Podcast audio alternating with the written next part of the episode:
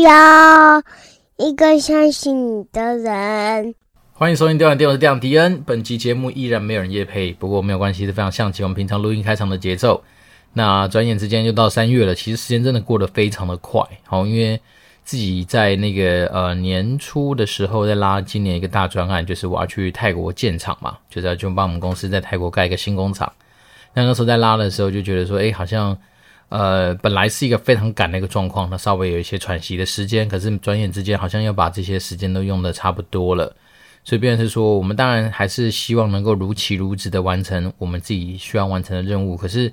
时间有时候就真的还是蛮快的，蛮紧凑的。好，因为像我们那个整个工程来说的话，当然一定会有非常多超乎我们想象的一些事情。只是说，在那个整个专案的一个规划上面，当然还是会稍微粗抓一下，说希望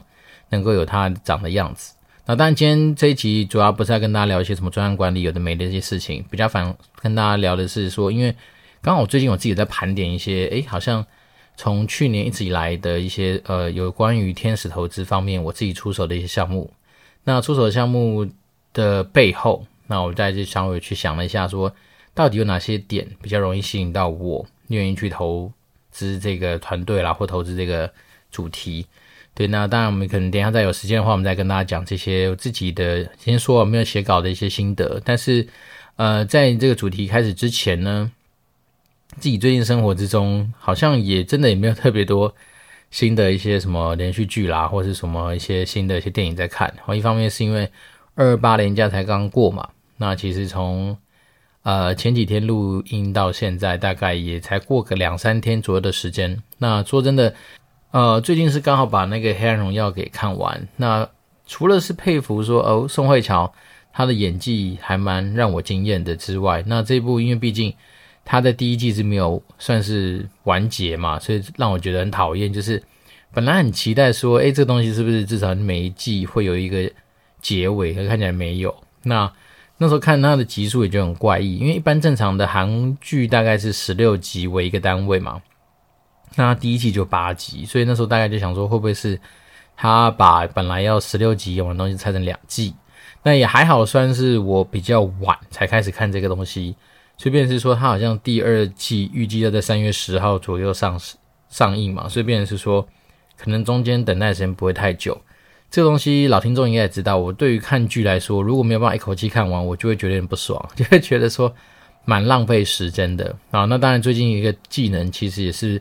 很多东西会习惯快转啦，包括说看的什么体能之巅啊，甚至连看黑暗荣耀有些地方我也是快转啊，因为我个人真的是蛮不喜欢看它里面一些被霸凌的一些过去的一些画面，我觉得相对来说比较血腥啦，比较也不能血腥，就是比较残忍。那现在可能年纪到了某一个程度，对于那种比较残忍的事情，想说算了，反正知道就好，好，如果可以的话就把它跳掉。然后这边说最近生活之中。你要说好东西吗？也不敢跟大家分享什么太多的好东西。不过说真的，如果说大家有兴趣，然后真的是去 Seven Eleven 去找到一些可以给小孩子吃的零嘴的话，那 Lay's 有出一个新的口味，它就是完全没有添加任何物的口味。那我个人是非常推啦。一方面是因为身为父母的自己，总是会希望说，诶，让小孩子不要去吃到太多添加物的一个食品。那这东西。也是算是比较晚才发现它，好，要不然像之前如果都知道的话，应该就让我女儿从一开始接触就是它。但是因为之前找不到嘛，没有特别发现到的东西，所以给她已经是什么减盐啊，或者是说可能就是呃海苔口味之类的那个洋芋片。可是他好像吃过这种比较重口味的东西之后，像我们给她拿那个没有添加任何盐味的洋芋片给他的时候，他反而不吃，然后他反而觉得不好吃。所以这东西，如果说你今天小孩子还没有开始接触零食，你想要让他第一包尝试零食的话，那不妨可以去看看 Lace，好，在 Seven Eleven 都有卖吧？好像买两包还特别有一个折扣。那那个无添加盐味的那个口味，我个人会觉得蛮适合小孩子的，因为它其实认真吃会有马铃薯的口感跟马铃薯的味道，但是它就比较没有那些。呃，瞎鸡巴乱七八糟的调味料，什么盐味啦，或是什么什么，呃，像我哦，前阵子有个东西，我特别写信去问品客，就品客他有出一个什么柚香洋葱口味吧，然后我们那时候吃的时候，我就觉得，哎，奇怪，怎么它在尾韵的地方会特别辣，就感觉嘴巴会很不舒服。也不能说不舒服啊，就是你会觉得辣，因为照理说你柚香、洋葱应该没有辣嘛。所以那时候我在想说，哎，会不会是有没有什么，比如说添加物弄错啊，然后导致说可能会有一些什么化学品的产生。然后那时候跑去写信问那个，也不是写信，就是找那个 Facebook 那个品客的粉丝页去跟他们做一些互动。然后他们说，哦，因为他在这里面真的有加一些辣椒粉。所以他在吃到后面的时候会有一些辛辣感是正常的，那我就觉得说比较放心。只是说像我们那时候就给小孩子吃到这种东西之后，他就真的口味就变得越来越重。才一个一岁半的小孩子，他对于洋芋片的挑选比他老爸还精明。哦，他现在比较是那种片状洋芋片，他就还蛮能够认得出来。然后三不五时就是要我们去把它打开让他吃。所以便是说，我觉得如果说假设大家真的是让你自己小孩子开始尝试的话，那不如。考虑一下类似的那个无添加盐的口味。那最近好像跟那个什么清明上河图有一些合作吧，所以大家应该很好认那个包装。对，所以有兴趣的一些呃，我们的听众朋友们不妨去试试看。就算大人其实吃，我觉得不错。它真的就是享受那个马铃薯的原汁原味。那我觉得这其实对于我们已经习惯这种比较多负担的加工类的食品来说的话，那还算是一个相对来说比较回归原始的一个口感跟口味啦。当然，今天这一期就跟大家简单的说分享一下，我那时候自己心里面在看待说，诶，如果怎么样去决定说我要不要投这家公司的一些几个点，好，比如首先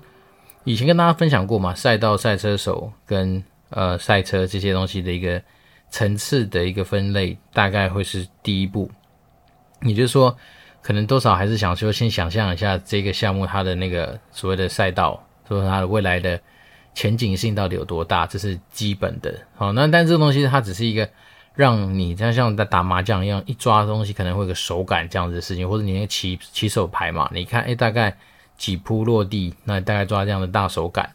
那有这样的大手感之后，你至少先确定说它可能处在一个，也许是风口，也许是一个可能比较能够被后面的人青睐的一个题目。好，那这样子之后呢，就会去看说那。这个题目它未来的成长性到底高不高？哦，所以成长性就是说，那它的服务的市场啦，它今天的呃需求性或需求量是不是一个刚需的一个项目？对，因为我们往往其实很多案子在我们讨论的过程中被刷掉，不外乎很多时候都是它的成长性可能会有很容易看得到天花板。啊，因为我之前有几个案子，其实呃很多人现场拿一个计算机按一按，哎，好方就好像就把它的天花板给弄出来了。那当大家越能够快速的掌握到这个项目的天花板的时候，通常来说就会少了做梦的空间，少了做梦空间，可能就不见得是天使投资人喜欢的题目。好，随便说，我自己那时候在想说，哦，对哦，原来天花板被发现，哪怕是十亿、二十亿，其实都已经是一个比较没办法造梦嘛。那我们都知道，说别人，比如说你今天要能够找到下一个 Facebook、下一个 Google、下一个 Amazon、下一个就是那种就是很大的科技股，或是 很有前瞻性的独角兽的话，你肯定在前期你的天花板要么是非常高，要么就是基本上你应该不容易啊瞎鸡巴按按计算机就知道它的天花板在哪里。所以再来是说，嗯，我们知道这题目的天花板之后呢，那当然就看它在成长上面，它慢慢在随着它的规模越来越大之后，会不会产生一定的经济效益啊？那叫什么规模经济啦？对，就是说，如果说今天。假设像有些案子，它可能比较偏向于是那种顾问式的，然后咨询类型的，或是说比较偏向这种个案式的，那这种东西对我来讲的吸引度也会相对比较有限。好，原因是因为当你今天的题目有时候它变大的时候，我们都知道说，好，假设你就本来从原本是做十亿的市场，变成一百亿，变两百亿，变三百亿，诶，可是你的人就要跟着去扩大，去成长到很大，因为你比如每个人。它可以产生出来的，嗯，单位产值好了，它可能都是有固定的嘛。所以，变成是说，假设你今天要做到两百亿的市场，你可能光是你的人，你就要成长个两百倍。那你本来就是一百个人来做的话，你乘两百倍就要多少人，对吧？所以，变成是说，像这种题目，我就会觉得说，它的那个所谓的呃成本面的东西，可能就会相对来说比较高。那我们也知道，其实人这种东西，当你一旦多了之后，它也绝对不会是一加一加一这样加下去，它可能是会产生更多额外复杂的一些错综交错的一些状况。所以，便是说，像这种，如果说你今天没办法把你的题目是透过它不管是一个机制，或或者是它自己一个技术，或者它自己一个好平台性好了，因为平台这是另外一个话题。但如果说假设它没办法透过它自己去长长大，你必须要透过随着长大的过程中去不断的一直加人去让这件事情变大的话，那我觉得这东西对我来讲，也就是算是比较辛苦的项目。那既然有一些比较好的一些项目可以选的话，对比之下，这种比较辛苦的类型的东西，我可能就相对。比较没有办法在第一时间就给他这么多的青睐啦。好，然后再来是我可能还是会去多少了解一下，说，诶，现在这个项目它的成长跟风险性之间的关系。比如说，这个题目如果说它的成长性非常大，哪怕是我今天就算去承担说，它可能会面临到呃，反正全有全无的风险，我可能也会愿意去尝试。但如果说假设今天有些东西，当然还是小打小闹的那种小而美的题目，也不是不行。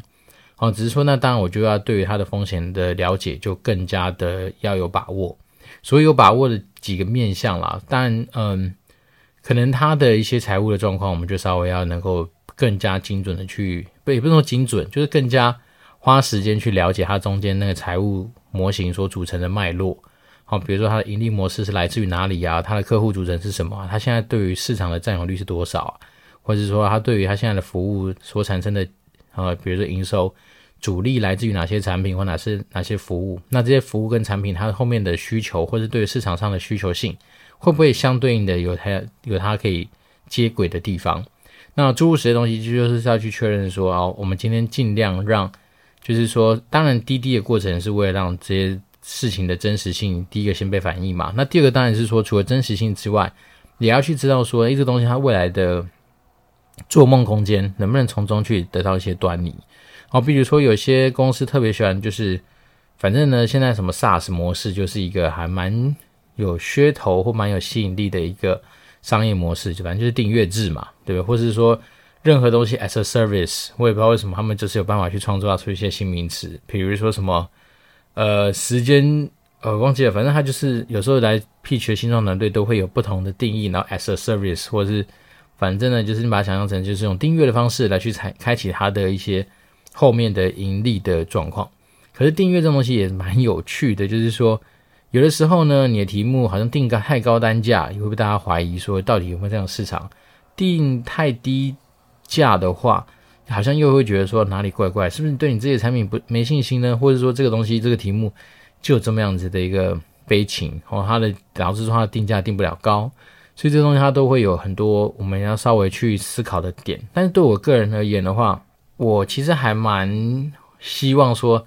他这家公司至少在流水上面是相对来说比较稳定的。哦，也就是说你可能会有一些基础的一些营收，那基础营收之外，你还会有一些额外的成长的空间。啊，那讲到这个东西啊，有时候不得不说，嗯，其实那个在来做简报的一些 founder，或者是说。我们实际上接触的那些呃 founder 或者来 pitch 的人，其实当下他的逻辑性也会影响到我们今天会不会想要继续跟他做一些互动啊，或者或者会不会想要跟他继续有更多交流的一个关键。好，因为这样我们之前遇到过几次案子，就是有些 founder 在讲的过程，他不管是回答问题的一些内容，或者是他今天可能在做简报的时候，可能前面跟后面他的本身逻辑就有点相冲突。那注入此类东西，一旦是被我们其他更有经验的投资人可能点出来，那我们就看他的一些反应，或者说看他的一些应对进退，就是回答问题的一些东西，你就会感受到说，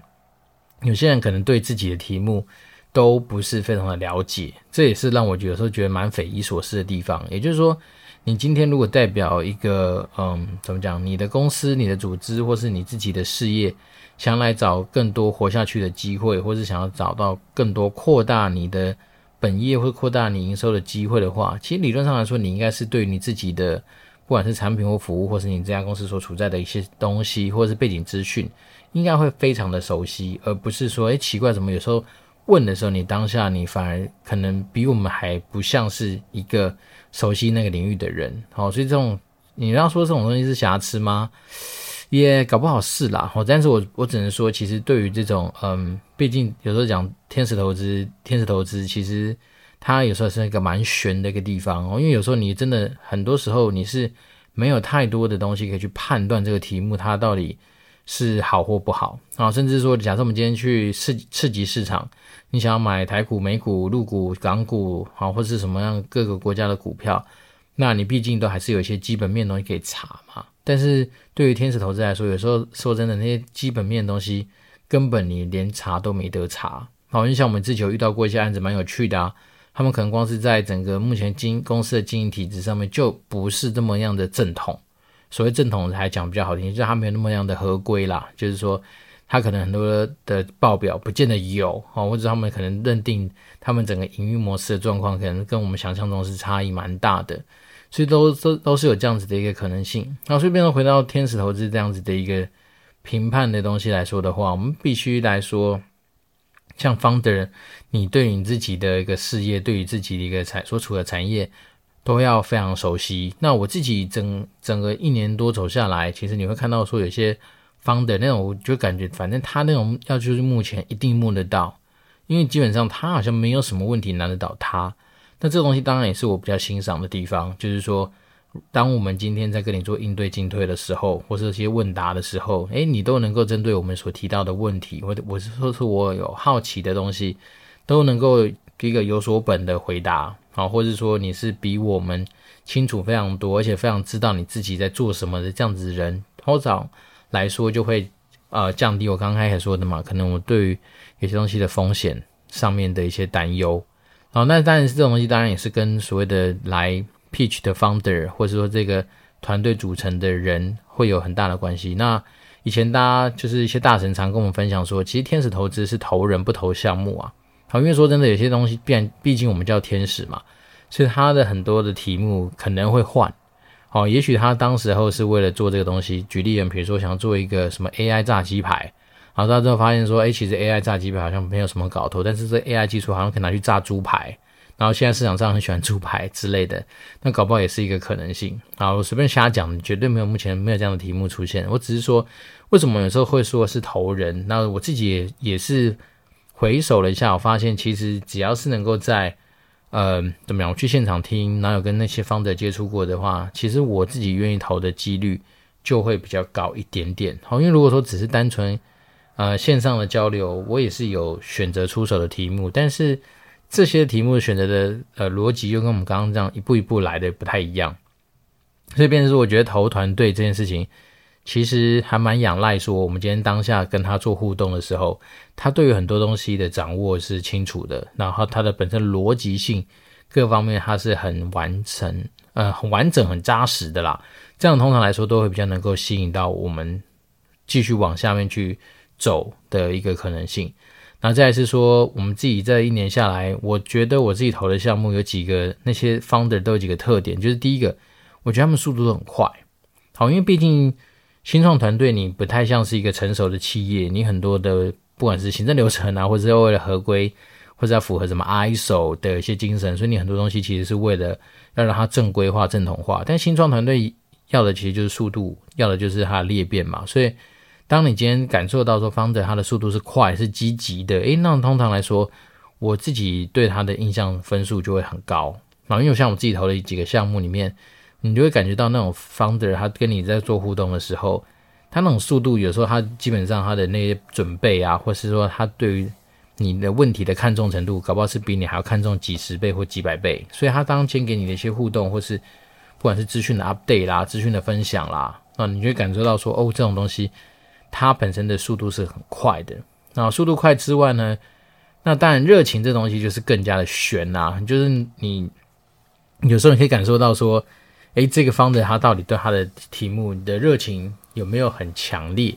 那我自己都始终相信说，如果说这个方的本身是非常的强烈，在他的题目上面，还有他的强烈的热情在他的题目上去做一些发挥的话，那这也是我会觉得，嗯，蛮希望能够参与的哦，因为毕竟。很多时候，我们人生都在找自己的志业，或者人生找自己一些可以呃全心全意投入的项目的时候，这是非常难得的。那当然，如果说今天有一个人，他愿意把他自己的不管是身家啦、时间啦，或各方面都已经 all in 在他这个东西上面的话，我们当然就是做个顺水推舟的一个动作嘛。对，所以绝对不是说，诶，今天这个人他好像就是那种对自己题目啊，也是不敢说有非常热情，但是好像就是不得不做这个题目，然后。那你就会感受到说，OK，他的那个积极度或各方面好像就比较没有那么让人放心。好，那像我们自己这一年下来，也有接触过一些蛮多是从所谓的技术底子出现的人。好，比如说他们本来就拥有一个，他们觉得，诶，可能有申请到专利啊，或者说有可能是他们自己觉得说，在他们这个领域上面算是比较独家的一些技术。可是呢，我 怎么讲呢？我觉得我们还是要回到在商言商的一个地方啦。就是说，有时候空有一些技术是没有用的。然后，因为身为不管是天使投资，或者说我们在商业里商业的世界里面打转，其实很多时候你还在经过商品化的过程，或是说要能够一个被市场能够接受，而且是它能够持续变大的一个商业模式嘛。所以，当然有时候。技术固然它有它重要的地方，因为它可能是构成你这个商业模式的基础。可是只有技术好像也不是那么够。然后所以那时候我们遇到过几个这种专门是以他们可能是非常技术背景出身的人，所以他带很多那种所谓的商业的拓展的一些想法，或者是呃对于商业的敏锐度，我不得不说，这可能就跟我们真的是正大气研被训呃训练出来的那种商业思维会有一些差异。当然没有说他们不好，好，但也有我们有看过那种拥有技术，然后又拥有然后商业敏锐思维的人，那当然就是更加的完美了。对，那只是说，通常来说，如果只有 focus 在自己的技术面上面东西的话，我们就怎么讲，祝福他吧。以我自己的角色，我可能永远都是线上祝福啦。但是我就比较没办法把钱说，诶，交给这样子的一个项目去做发展，因为我会怕是说，诶，对啊，你确实有你的。一些强项没有错，嗯，确实有你的一些东西，但是怕孤芳自赏，怕是说，诶、后面可能走不下去嘛，对不对？因为我们都知道，其实，在很多科技没有被普罗大众给接受之前，它都是孤芳自赏，它都是存在学术领域里面的一些怎么讲 paper 上面记载的一些东西啦。所以，便是说，像我们毕竟呃，投资的目的还是为了出场嘛，对不对？万般投资仅为出嘛，所以还是要。能够带着钱离开，所以便是说，像这种东西，我们就会去我啦，我自己就会比较想说，诶，最好是能够有些商业的一些艺术性在里面，要不然单纯技术的东西，好像会离我期待的一个怎么讲发展会比较远一点点。好，那再来是有些题目算是比较特别哦，那种基本上我这辈子如果没有在这个平台或没有在这个圈子的话，应该一般来说应该一辈子都没有机会接触到的，那我就觉得可以去。了解看看，好，那当然是说，如果说，呃，像这种题目的话，我比较多时候会站在巨人肩膀。所以站在巨人肩膀，就是站在其他更有经验或更专业的投资人身上。好，因为我们自己在这个圈子里面有很多的，嗯，怎么讲，伙伴，他们背景之显赫，都不是我们这种一般打工仔能够接触到的。可能有些人他以前的背景不外乎是什么副总经理、副总裁、总经理，或者是说有些人他本身就是。某个，比如说什么呃基金的管理人，或是说呃反正诸如此类的东西啦，其实都都是一些大神们。那一旦这些大神们都敢认真的去呃投入他们的真金白银去支持这个项目的时候，某方来说也会让我真的觉得，诶，好像就真的不错。所以你说有些东西也不见得完完全全是自己去判断，好，你就跟这些大神们请请意一下，那你看大神们投的的程度，比如说。他都愿意拿他资产的可能百分之五或百分之十来去投的话，那你就知道说，诶，他可能某方来说，他也是蛮认同这样的一个项目。所以我到现在我自己回首下来，我比较不会去做一种就是诶义勇军孤军向前的这样的一个可能性。我好像没有说，诶哪一个题目我特别一个人就喜欢，我还是比较期望说。能够跟着一群人去走，然后一方面是我觉得有些东西也是要大家一起来讨论，我可能会比较能够弥补我自己哪些东西的不足。然后再是说我，对啦，当然说钱多，呃，人多的地方不要去。可是有时候说真的，我们天使投资人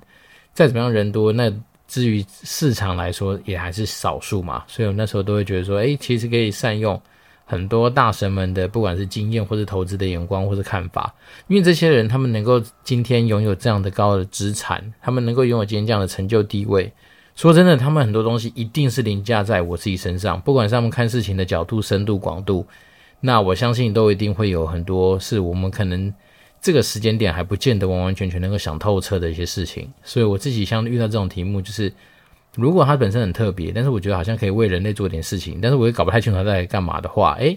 刚好就可以杠杆一下这个平台上面所拥有的资源，或是很多大神们的经验，或是他们的时间。好，这种东西就会构成我说我今天在决定我要不要出手这个题目的时候的一些想法。那最后最后，当然我个人比较偏向于是说，外来的和尚会念经，哦，外国的月亮比较圆。就是说，如果今天你这个题目本身并不只是做台湾市场，诶，那我就相对来说我就会更喜欢，因为我觉得其实。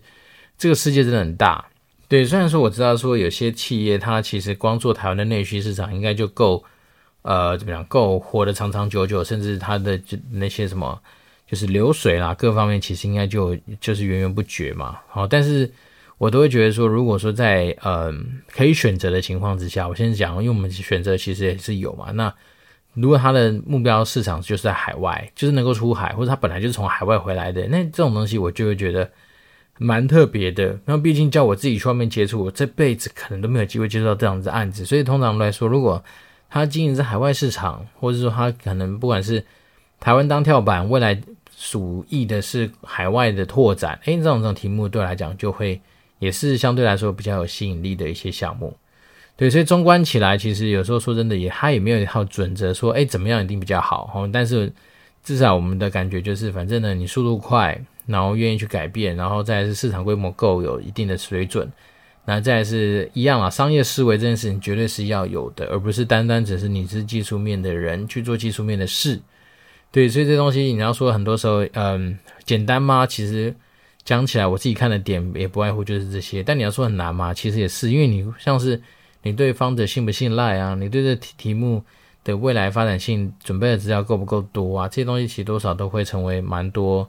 可能在最后临门一脚的一些关键吧，对啊，所以我自己这呃一年多下来有出手的项目，回首起来都发现说，好像不外乎都不脱离这些让我觉得比较安心的一些回馈了。好，不管是说，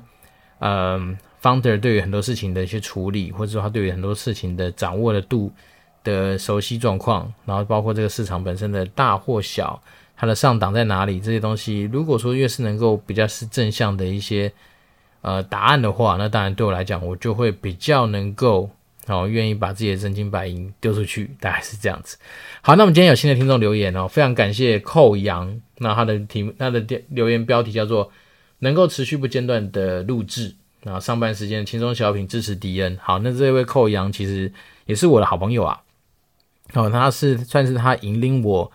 加入天使投资这样子的一个环境。对，那我当然不知道这个寇阳是不是他本人啦，因为毕竟他们现在也其实有很多自己的 podcast 节目，还有很多直播课程，甚至还有很多他自己在那个就是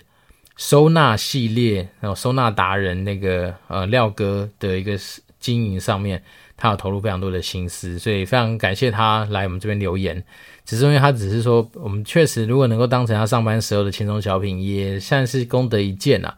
对，因为有时候我真的自己会去回放我自己的啊，怎么讲？我自己的录音，因为毕竟有时候说真的，我们流量这么悲催，所以自己的流量自己救嘛。那我自己有时候听了就觉得，好像有的时候还也还是可以听得下去了。对啊，就是毕竟我现在啊上下班还是开车嘛，那开车的通勤时间大概就是来回就是大概十几分钟。一趟十几分钟，所以来回差不多半个小时，所以要么就是可以把自己的节目听完，或者是说古玩节目听一半，大概都会是这样子的一个时间安排。所以我自己听我自己的节目就觉得它还可以，但是我当然会希望说，嗯，其实今天我在想要不要去换一支麦克风哦，因为我总觉得有时候这支麦克风现在的收音会让我觉得，有时候声音会莫名的有一些嗯回音，或是说那种怎么讲 bass bass 的那个感觉会比较重。对，但我当时想说，是不是要回归我们之前的那个什么动圈式的麦克风，去用古玩的那一支？不过那古玩那一支，今天问了一下那些其他 podcaster 的一个答案，哈，他那一支换算下来，台币应该要一万三千多，一万三四千块吧。那我就在想说，诶，在我们这个收入这么悲催的情况之下，是不是还有需要做这样的投资？我就不太确定。不过当然，这支电容式麦克风也陪了我走过，诶，应该有两年吧。那当然，前面前面的集数是用以前有一支动圈的麦克风录的啦，但是那时候就纯粹是为了瞎挺台通嘛。那还有一个什么 Podcaster 的什么新手入门包，就是一个录音界面加一支麦克风。当然现在当然是用电容的，就一定也是比较方便。只是说我也不知道什么，有时候就是觉得声音上面好像还没有到非常的满意，所以当然这是今年的在考虑的事情。不过这东西就是走一步是一步啦。哦，如果说我们今天今年真的开开陆陆续续，不管是在流量上面，或者说在自己的一些成绩上面，都能够得到一定的一个成长的话，那当然首先是先回馈给我们听众。哦，不过我们听众有些什么许愿的话，我们就努力去帮大家达成。那如果说还有余裕的话，那当然才是去更新自己的设备或者怎么样。那一样老规矩啦，如果说嗯，我们今天听众有想要听到什么样的内容，哦，不管是你今天想要在上班时间听什么样的轻松小品的话，都可以啊、透过 Apple Podcast 五星留言给我来许愿。那如果在时间允许的情况之下，或是我自己能力所及的范围里面，都会尽量不尝试的去跟大家做一些互动跟分享。好，那我们这次电玩店，我们是店长迪恩，就持续保持联络喽，拜拜。